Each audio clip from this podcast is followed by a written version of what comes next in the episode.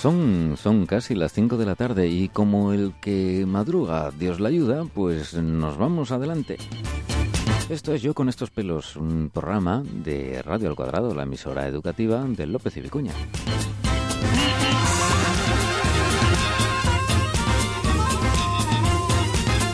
Estamos ya en el mes de marzo y a veces tengo que mirar el calendario, amiga Lupe, porque si no mm, se me va, se me va, que no, esto va demasiado rápido, ¿no te parece? Pues a mí me parece que sí. Es que es increíble que, fa, que haya pasado un año de cuando estamos a punto de quedarnos en nuestras casas encerraditos y poner en marcha el búnker de Radio Al Efectivamente. Oye, me ha sonado eso de increíble. Tú eres de cerca de donde visual, ¿eh? Bueno, más cerca que yo eres. Más, sí, sí, sí, evidentemente. No cerca, cerca, pero más cerca que vosotros, sí. Increíble. Tenemos ahí en de los mares, ¿qué digo? Aquí, a metro y medio, que se te oiga bien. Don Carlos. Exactamente, cerquita, cerquita, cerquita de, de todos, ¿eh? Ahí estamos.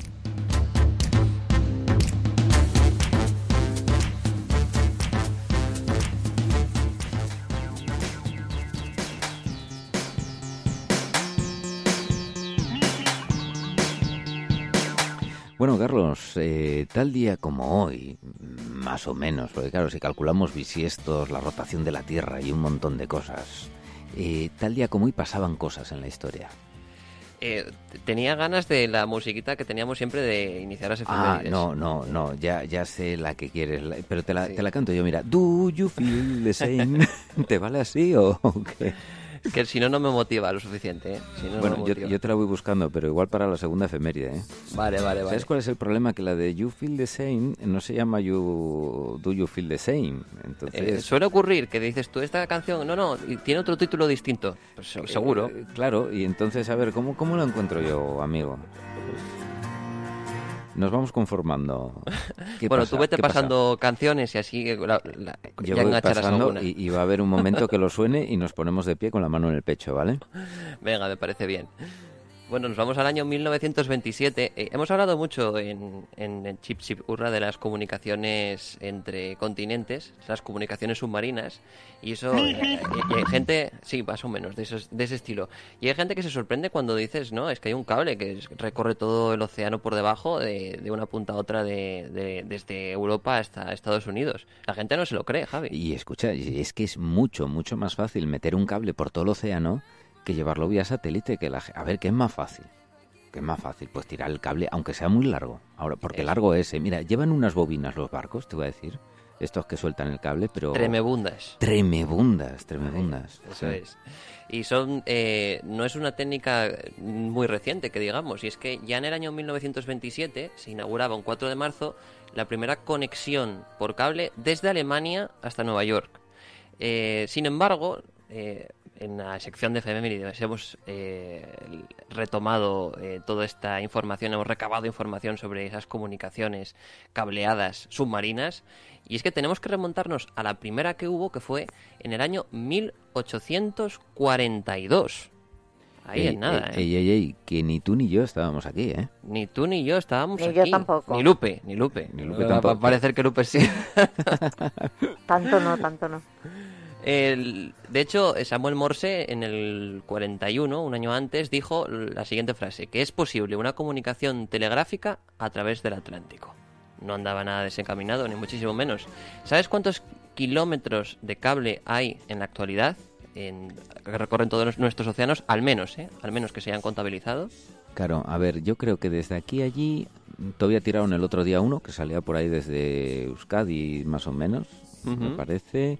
Ahí tira para Nueva York, nada, 4.000 kilómetros, tal, tal, tal. A ver, yo voy a poner 180.000 kilómetros. Mm, bueno, te has... añádale un cero a esa cifra. ¡Hala! Bueno, es que, es que me he tirado a la piscina, ¿eh? al mar, en este caso, al océano. Más de un millón de cables, eh, de kilómetros de cable submarino, la mayoría todos de ellos de fibra, que se empezaron a extender la fibra, el uso de la fibra en la década de los 80, cuando se empezó a cablear.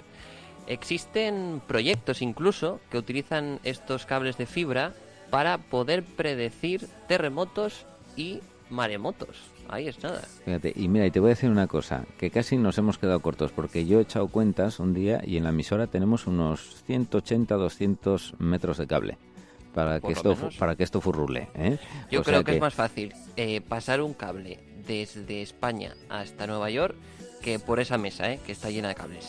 sí. Vaya, vaya. Y además, te te, digo, ¿eh? y además te voy a decir una cosa, de aquí a Nueva York tienes una clavija aquí y otra allí. Pero, Eso es. pero aquí clavijas, madre mía, madre mía, la de clavijas que tenemos.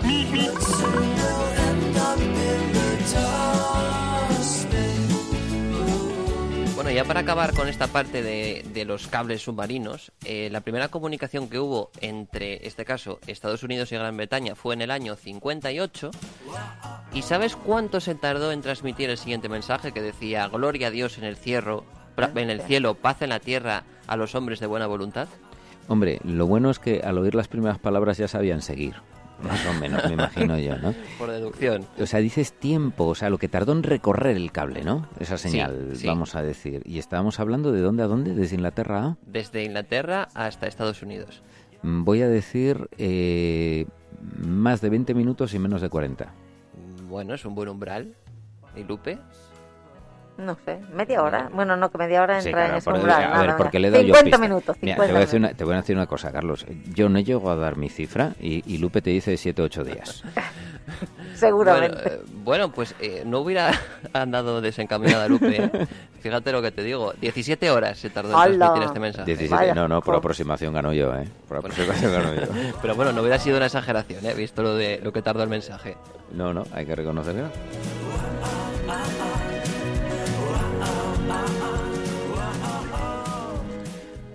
Ah, y las comunicaciones submarinas. Lo que tiene, ¿eh? Sí. Oye, mm, hace Es tanto tiempo mundo. que no lo escuchamos, Carlos, que me apetece mogollón escuchar nuestro jingle. Venga. Va, va para allá.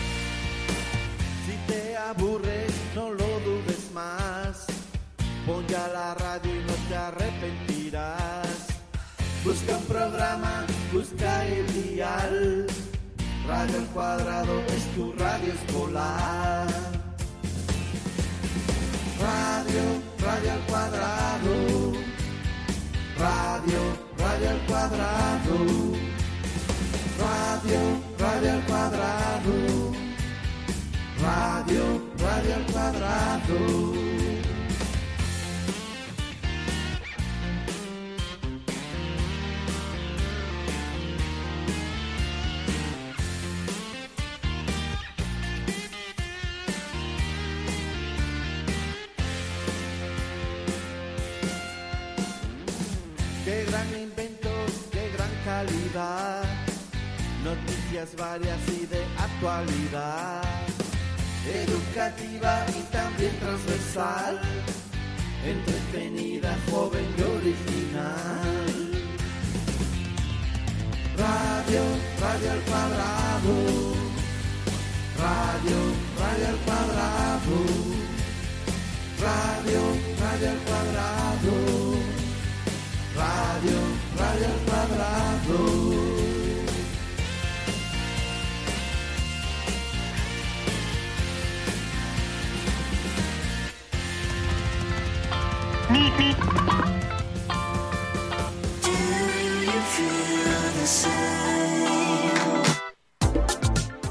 ¿Y ahora qué?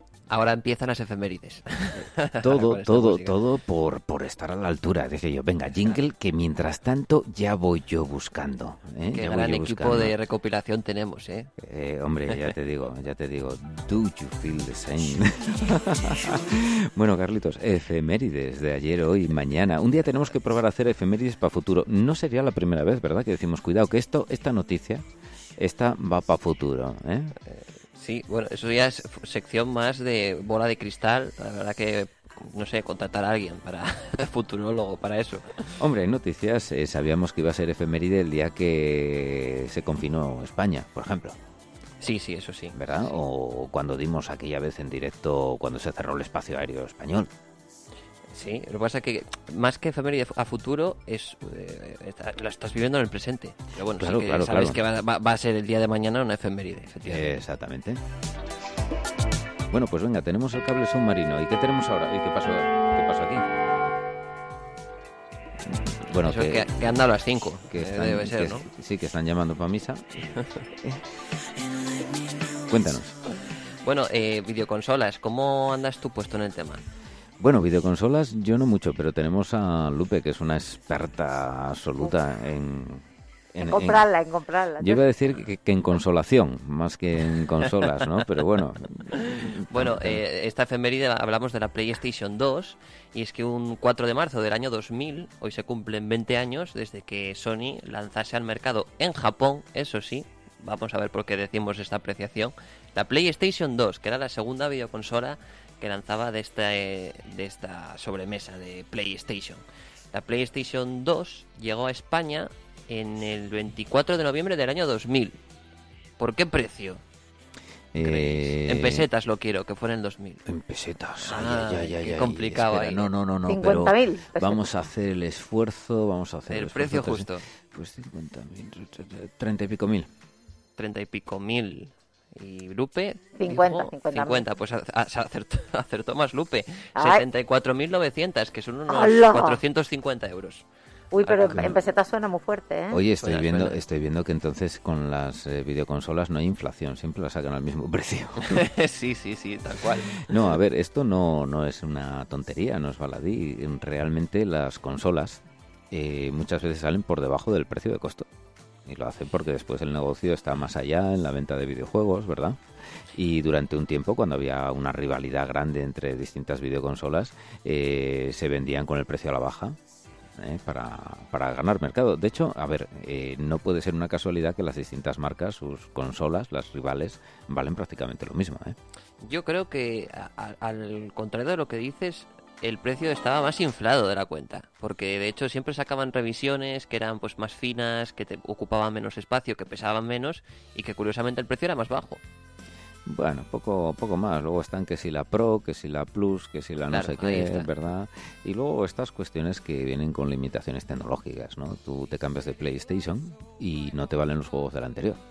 Y a comprar juegos. Salvo la 5, que la 5 por fin, por fin, eh, esa sí lee los juegos de, de la 4, ¿no? Bueno, leer ya pocos porque la mayoría son en formato digital. Esa es otra, porque Lu- Lupe, entonces la PlayStation 5, A ¿tú qué sabes de la PlayStation de- 5? La PlayStation 5, yo sé que desde octubre por ahí mi sobrino me la estaba pidiendo para que yo se lo, se lo pidiera mi carta a los Reyes Magos, para él. Entonces, sé más o menos el dinero que le tuve que prestar a los Reyes Magos para comprar. Ah, sí, ¿y por cuánto Sí, anduvimos? Sobre mm, 500 euros. Sí, oye, y... bueno, pues como el y- precio de la Play 2 cuando se lanzó. Claro, por eso que parece que el, el- el dinero no pasa, no pasa, no pasa por ellas. Es una cosa fantástica, ¿eh? No sé, no sé. Uy, uy, cuánto Uy. dinero, Dios mío. Oye, ¿y con disquetera o sin disquetera? ¿Cómo se la compraste? Pues mira, yo no sé realmente cómo se la compré. Pero, porque además hubo intermediarios que la, la pidieron para que pudiera llegar a tiempo y esas cosas, ¿no? Pero ya os digo que por ese precio, no sé.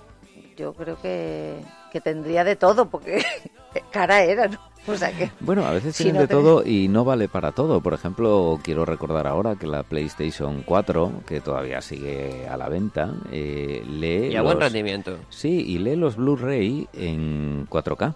Pero solo si son videojuegos. Si es para reproducir películas, no reproduce el 4K. Y esto es una cuestión, ¿verdad, Carlos? De, no es de hardware. Es cuestión de decir, no quiero que haga esto, ¿no? Sí, sí, de hecho creo que tenía alguna limitación en los núcleos de, del procesador que utilizaba, que en algunas actualizaciones lo había mejorado y era que, bueno, que te descapaba esas partes. ¿no? Claro, y Como- simplemente era para decir, pues ahora te tienes que comprar otra cosa o te tienes que eh, comprar el reproductor de, de Blu-ray 4K, que, que la propia marca tiene, tiene algunos modelos muy buenos, ¿verdad?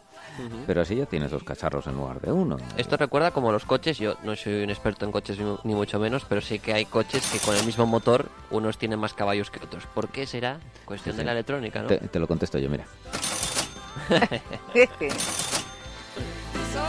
Haciendo caja.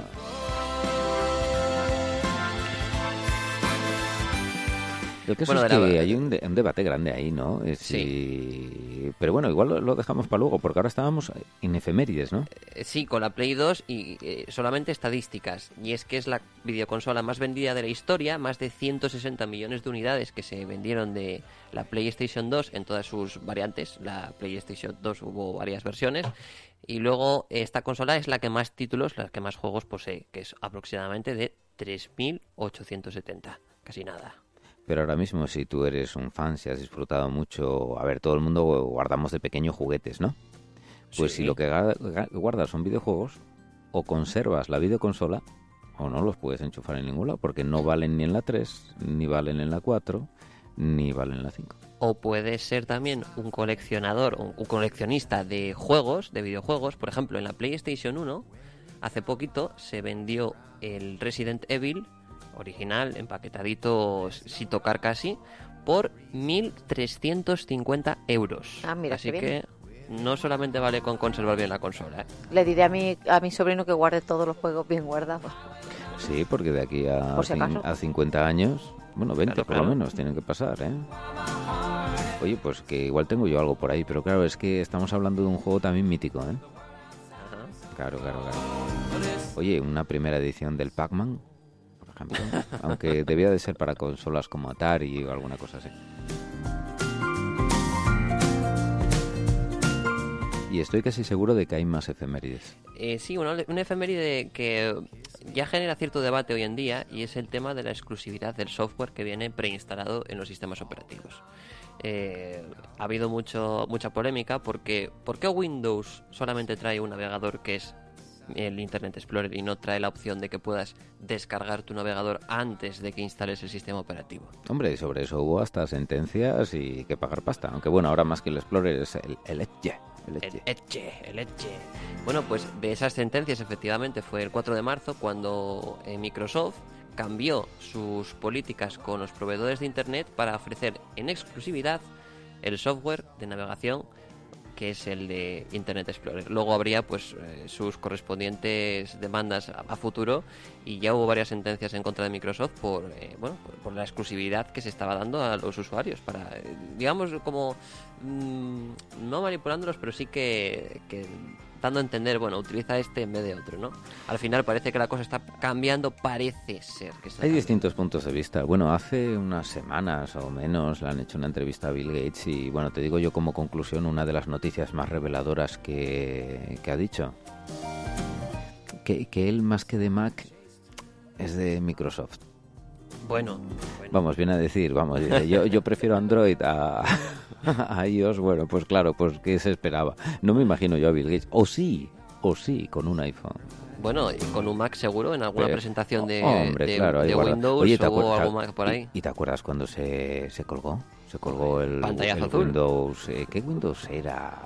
¿El XP? No, no, no, no. El 7. Creo que era el 2000.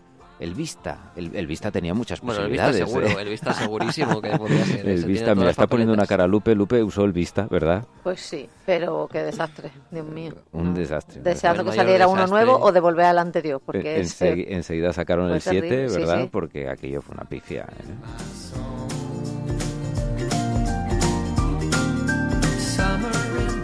Oye, no, no me habrás traído efeméride musical hoy. No, hoy no tenemos efeméride Ey, musical. ay, ¿Por qué? He ¿Por sentido qué? un vuelco en el corazón, un- ¿Por eh, una perturbación en la fuerza. Hay una razón sencilla y es que la efeméride musical que quería era el- el- la canción de Do You Feel the Same de inicio. Así que ya está. Para mí es Ah, la efeméride musical de hoy. Ay, amigo, ay, amigo. Has visto qué forma más elegante de despacharme de que no Eh, prepare la selección, mus- la efeméride musical, ¿no? Ya te digo, ya te digo. no se ha notado nada, ¿eh? Nada. Alégrame el día.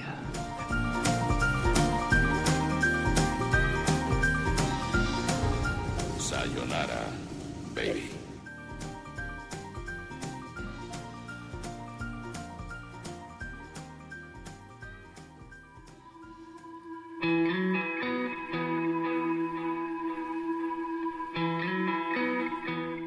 Y ahora sí, ahora nos vamos a hablar un poquito. Por aquello de, ¿tú has ido alguna vez a un restaurante fino, Carlos? Sí, claro. Bueno, pues eh, sí, bueno, eh, por ejemplo, uno de esos que empiezan por MC, pues... esos No, no, no, no, no. Bueno, pues en esos, eh, tú cuando vas a pasar de un plato así a otro, te dan una cosa que llaman cortante, ¿no? Sí. Cortante es para, como, para que tus papilas eh, cambien y vuelvan a empezar a saborear lo otro, ¿no? Para Que, no que mezcles tiene como una textura que parece una de estas servilletas que se usan con limón para lavar las manos, ¿no? Bueno, te- Pero eh, no te las comas esa, va- por Dios. No, no, no, no, digo no, la no. textura del, del cortante. No, a ver, que esto hay que tener en cuenta que, que la gente tiene que estar muy puesta, porque hay gente que yo he visto el, el pocillo este que te ponen con agua para lavar la fruta, bebérselo. O sea, quiero decir... No, no, no, no, no. Bueno, vale, vale. Bueno, pues entonces vamos a tener un cortante antes de volver a- al videoconsolismo, ¿eh? Con Lupe vamos a hablar del Perseverance. Hombre,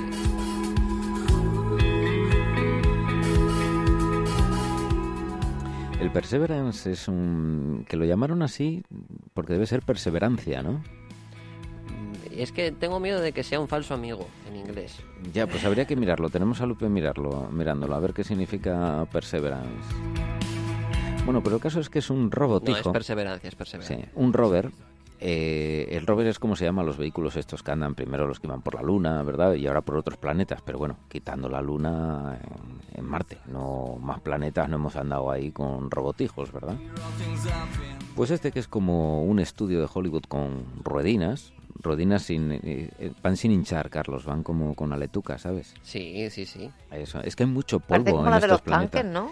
Eh, bueno, no exactamente, no exactamente, pero bueno, podría, podría pasar por ahí. El caso es que, Lupe, Las los planetas están muy sucios. O sea, yo, yo no sé, tanto que decimos que este planeta, que los humanos, yo, yo no sé, yo veo todos los planetas llenos de polvo. O sea, ¿no les han pasado el plumero a estos planetas, a la Luna?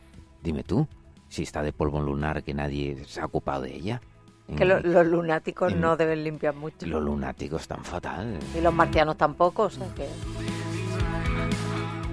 Bueno, Carlos, resulta que fue el Perseverance. Oye, ¿cuánto hace? Nada, poquísimo, ¿no? Menos de dos semanas. Sí, que tomó... ¿Se puede decir tomó tierra en Marte? Es un poco... Tomó Marte No, en Marte. Sí, tomó, tomó Marte, o sea, fue... Amartizó. Am- Amortizó. amortizó, diría No, yo. amortizó es otra cosa. Sí, sí, porque mira, estaban en la NASA todos allí concentrados. Eso porque sí, había amortizó lo que había Siete, sí. ocho minutos, que era, o, o el Perseverance se metía un castañazo gordísimo, o aterrizaba bien y empezaba por allí a rucu rucu, ¿sabes? Y a enviar fotos. Entonces, en esos minutos, o sea, estaba toda aquella gente a ver si amortizaban o no amortizaban realmente el viaje, ¿eh? Y bueno, resulta que el Perseverance eh, llegó, aterrizó y ya ha mandado alguna imagen. Bueno, hay algunas cuantas que son espectaculares. La verdad que parece más bien un videojuego, dices tú. No, no, no- uno no se cree que estas imágenes sean de Marte, pero sí, efectivamente son.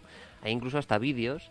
Eh, bueno, toda una superficie árida, parece un desierto. Es un poco. Bueno, no, no resulta extraño, ¿no? Hombre, Por desierto, de es porque no hay marcianos, ya te lo digo yo. Eh, no, pero hay no. piedras, hay. Bueno, es una superficie con montañas también hacia lo lejos. La verdad que no, no dista de lo que pueda imaginarse uno como puede ser un planeta exterior, ¿no? De No hecho, sé. to- todos los sitios do- donde hacen las localizaciones, donde hacen eh, como entrenamiento, preparación para A Lanzarote se recrear van, sí, se van a sitios que son así, de, o volcánicos, desérticos. O sea, se buen- imaginan que debe ser así ya, porque, bueno, por las imágenes que hay. Lo que pasa es que ahora, ahora la verdad es que parece que estás paseándote tú por Marte y, y sacando unas fotitos. Sí, pero realmente eso se parece más a un videojuego a veces que otra cosa. Bueno, y el aterrizaje era de videojuego total, ¿eh? Carlos, Eh, realmente esas imágenes en directo que veíamos y demás, no distinguías muy bien las simulaciones de lo que después había, ¿no? Pero bueno, allí estaban todos en la NASA, en esa típica sala. Ha cambiado muy poco la decoración de cuando fuimos a la Luna ahora, ¿eh? Te voy a decir, o sea, de la sala donde están todos ahí apituguñados. hay como menos euforia también, ¿no? Ya. Mira, no, no, no ves ahí abrir una botella cava, no sé, no, No, no, tirar no. confeti, igual que dices tú, porque se mete entre los teclados, ¿no? Y entonces, pero no, hay menos, hay menos ambientillo, coincido contigo, sí. Yo creo que en realidad, aunque decían siete minutos cruciales, sí eran cruciales, pero yo creo que iban bastante seguros a que aquello iba a funcionar, ¿eh? Eh, y además, eh, no sé, yo lo que veo es como una euforia, pero mucho más contenida. Como ya esperábamos que saliera bien. No, no sé, no, es, es la sensación que me dio a mí cuando No sé. vi las imágenes. Hombre, ellos el sentido del espectáculo no lo han perdido, ¿verdad? Y No, claro. hicieron un programa especial, ahora lo puedes seguir por internet en todo el mundo. Hombre, yo eché mucho de, de menos, eh, ya no podemos tenerlo entre nosotros, por desgracia, al grandísimo, grandísimo, grandísimo Jesús Hermida. Ay, Jesús Hermida, cómo nos retransmitiste la llegada del hombre a la luna. Ahora estará él por ahí arriba, viéndolo. ¿Verdad? Dice, ay, si estuviera yo ahí, ¿os ibais a enterar cómo iba yo a narrar la llegada de, del este, del Perseverance. Perseverance allí. Eh, mucho tiempo, eh, además, corresponsal en Nueva York, ¿verdad? Eso, El sí, gran sí. Jesús Hermida. Estuve eh, investigando eh, sobre los componentes que tiene el Perseverance eh, y puedes creerte que el móvil que tengas ahora mismo, seguramente, no sé si tendrás encima de la mesa, esos que son y media. Sí, sí, sí. Yo, yo no sé qué pasa, pero... Hay Eh, mucha campana. Podrías pensar que, que lo que lleva incorporado el Perseverance eh, es muy, mucho más potente que lo que puedas tener tú en la palma de tu mano. Pues no, es al revés. De hecho, el Beating, eh, según nos cuentan aquí desde la propia NASA, en una entrevista que se hizo hace un par de años, y es que el Intel que lleva incorporado es mucho más lento que el que podrías tener en tu smartphone o en tu portátil, pero esto se hace así porque no buscan la rapidez, sino la robustez. Exactamente, tanto que el Discovery, el proyecto, bueno, no el Discovery, el transbordador espacial que conocemos, el Discovery, el Challenger, ha habido varios, ¿vale? Se retiró el, este proyecto hace unos años, funcionaba con el chip 286 de Intel. De hecho, antes de que dejaran de fabricarlo, la NASA hizo una copia de compra y dice, pasadme todos los que tengáis, que tengo que tener repuestos aquí y tal, ¿no? Y efectivamente se busca la fiabilidad, la fidelidad. A ver, tú necesitas lo que necesitas. Si tienes de más, tampoco es bueno, ¿sabes? Eso es.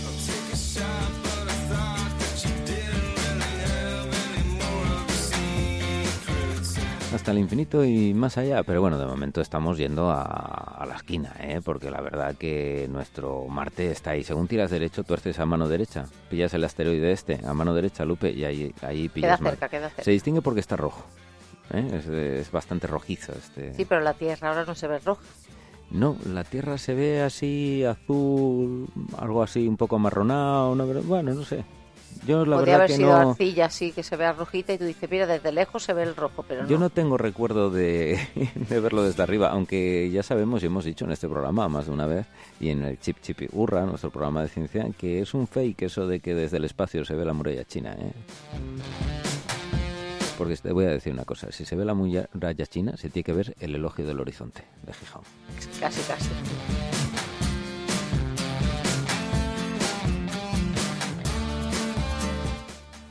Oferta que no rechazará.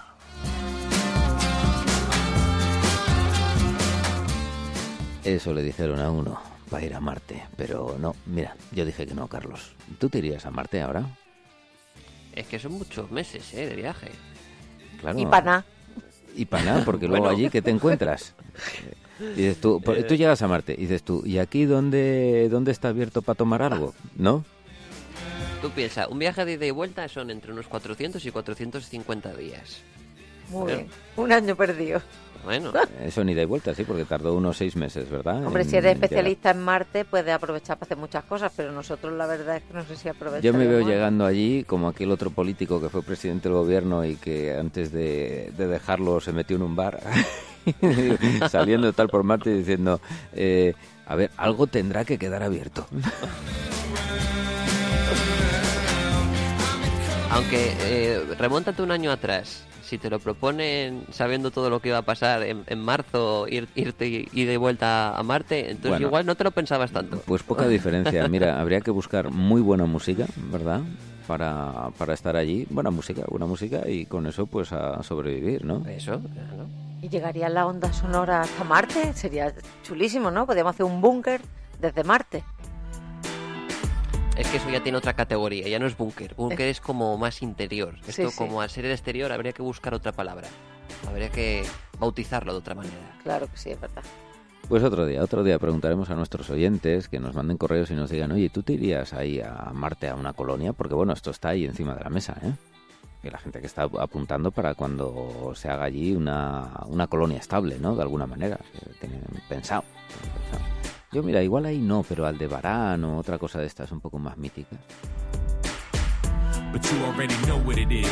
Why you tripping, flipping out like I'm a chauvinist pig, hoping that this could turn the Pues seguiremos la pista al Perseverance, que no sepa cuánto tiene gasolina eso, Carlos, ahí metido.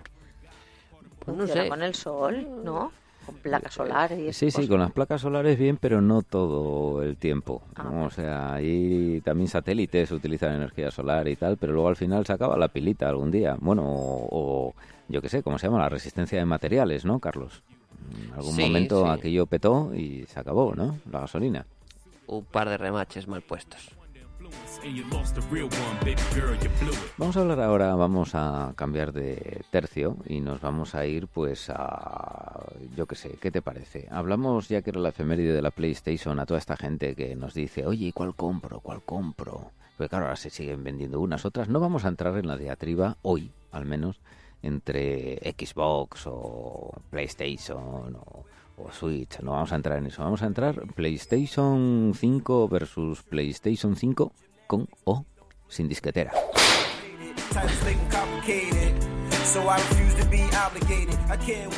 Y entonces tenemos eh, tenemos a nuestra experta Lupe.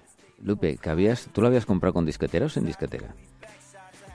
Pues la verdad es que no lo he preguntado, ni he mirado si tenía o no disquetera, ni sé dónde está la disquetera. Yo sé que ahora me entero, porque ahora como yo tengo alumnos que también juegan a la Play, pues me voy enterando de qué ventajas puede tener lo de la disquetera. Que por ejemplo se pueden aprovechar juegos, lo que decíamos que otras veces se quedan obsoletos, pero no sé si había diferencia de precio. Hombre, pues yo creo que debe de haber pues unos 100 euros, ¿eh? Unos 100 euracos, unas 166 pesetas. Y es que cuando decís disquetera me estoy imaginando a los que a las disqueteras de los, Bueno, de bueno, los- de los ordenadores cuando estaba metido el chess. vale, reproductor y- de Blu-ray. El de dos y Blu-ray. me- el, ¿cómo eran los discos de dos y medio? ¿Eran? ¿O Eh, había dos y medio, eh, había tres y medio y cinco y cuarto. Cinco y cuarto, Cinco y cuarto sí. eran aquellos grandísimos, Sí. los floppies, que eran así como eran blanditos. blanditos, sí. Eso, y No, luego no, estaban yo- los de tres y medio. Luego y hubo, medio hubo otros, pero que no fueron un estándar, que tuvieron algunas marcas como Amstrad y tal, pero que solo funcionaban con ellos. ¿sabes? He tenido de esos dos. Bueno, pues eh, te la has comprado con, por el precio con, con la unidad de disco. ¿eh? Pues mira, qué bien. Y esa unidad de disco, eh, claro, sirve para meter discos, que puedes meter películas, DVDs que tengas para verlo, Blu-rays, ¿verdad? Con lo cual, bueno, es una ventaja. No sé si eso vale 100 euros, Carlos, a tu criterio. ¿El qué? El- la unidad reproductora para el hecho de poder poner otros... Mm, yo es que me parece un poco caro, pero bueno. Lo que pasa que, que yo entiendo que yo, por ejemplo, Carlos, tengo una unidad de esas y yo te puedo dejar el juego para que juegues el fin de semana, ¿verdad? Sí, eso sí. Y en cambio, si yo lo descargo y lo tengo en el disco duro de la Play, pues eh, tendría que dejarte las claves de acceso y demás, ¿verdad?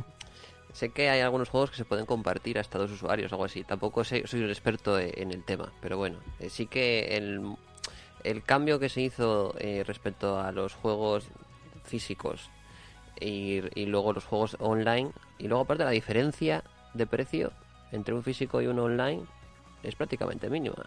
Entonces, bueno, hay gente que se, que se opta más por comprar los juegos físicos. Sí, bueno, tienes la carátula, el tal, ¿no? Bueno, mira, hay algunos, por ejemplo, estoy pensando en la Switch que no viene un disco, que viene una, una tarjeta SD, ¿no? Pequeñísima. Sí. Y eso es lo que viene dentro de la caja. Y la caja es más grande porque si no la pierdes, ¿sabes? Porque, Sí, sí, sí. porque si viniese al tamaño de lo que es la tarjeta física, pues entonces eh, mal íbamos. ¿A que no sabes de qué videojuego era ese sonido, Carlos? Esto es el Pac-Man. El co- el come coco. El come cocos, ahí estamos. Come coco del Atari. Bueno, yo solo quiero deciros que nos tenemos que ir yendo. Qué Aquí- raro que no tengas un sonido del Monkey Island por ahí metido eh, en el coso ese que tienes de teclas con sonidos. Amigo, te voy a decir una cosa. Gentuza, ge- ge- ge- gentuza. Y te digo, y te digo gentuza, porque, porque sabes que me has tocado la fibra. Me ha dolido eso que has dicho, porque tienes toda la razón. Cago yo que soy monquero sin tener el monkey, el monkey Island. Ay, qué buenos recuerdos. El videojuego vintage, ¿verdad? Que tan de moda está, incluso sobre Arduino, sabes que se que hay muchísimas de esas maquinitas, ¿no? Sí, de las que se llaman maquinitas y, y que hay una revolución en esto de gente jugando a esas máquinas antiguas, Lupe, sí, sí. Sí, lo he visto yo alguna vez, algún anuncio en la tele que se ve como... re- eh, Sí, te venden hasta los mandos estos, ¿te acuerdas que era, que era Sí. como una bolita y aquí otros de colores, ese. ese. que era como una bola y tal? Bueno, pues eso ahí está para funcionar, sí, sí, sí. sí. Yo es que creo que me quedé en los del Atari y en aquellos que había que era el frontón y, el, no sé- y, el, y el tenis. Bueno, fíjate, el frontón se utilizaba a veces como ejercicio de clase de programación, prográmate el frontón y tal, que no era un más que un rectángulo que se Y- movía y donde venía un puntito le Y le daba al puntito. y rebotaba al puntito. Según le daba, si de la esquinita o le daba recto, pues iba para un lado o para otro. Oye, y- el que tenía aquello en aquella época era la bomba, ¿te acuerdas? Yo es que, claro, yo es que luego me desconecté de los juegos, pero yo a eso sí me acuerdo. Y el Pero- come coco me encantaba. Pero tú imagínate a alguien que haya llevado un trompazo en la cabeza, se durmió y aparece ahora. O alguien que se crionizó y aparece ahora. Que había jugado lo del frontón y le ponen ahora el Resident Evil. Eh, yo creo Carlos, que me muero. Bueno, esto sería ejemplo. tremendo. Tremendo, tremendo. Nos vamos yendo, nos escucharemos la semana que viene. Esta es la emisora Radio al Cuadrado, porque si el doblete es poco, necesitas un cuadrado. Y qué mejor que Radio al Cuadrado, una emisora educativa de López y Vicuña, un centro que está situado donde, Lupe. Pues en Gijón, en el centro, cerquita de la playa. Si es que no hay más que oírle darse cuenta que es asturiana. Hombre, a mí se me nota muchísimo el acento, pero lo estoy disimulando para que no me pilléis de dónde soy. Are you feeling the funk? Cause we bringing the funk. Nos vamos yendo, Carlos. Un placer, como siempre. Oye, y que sea la última vez que no me traes una efeméride musical, ¿eh? Bueno, eh, y que sea la última vez que no me tienes el sonido del Monkey Island ahí metido, ¿eh? Te aseguro, para la próxima, Monkey y Do You Feel the Same. Exactamente. ¿eh? Porque si no, no hay efemérides. Eso está prometido. Será, amigos, el próximo jueves, más o menos. Hasta la próxima.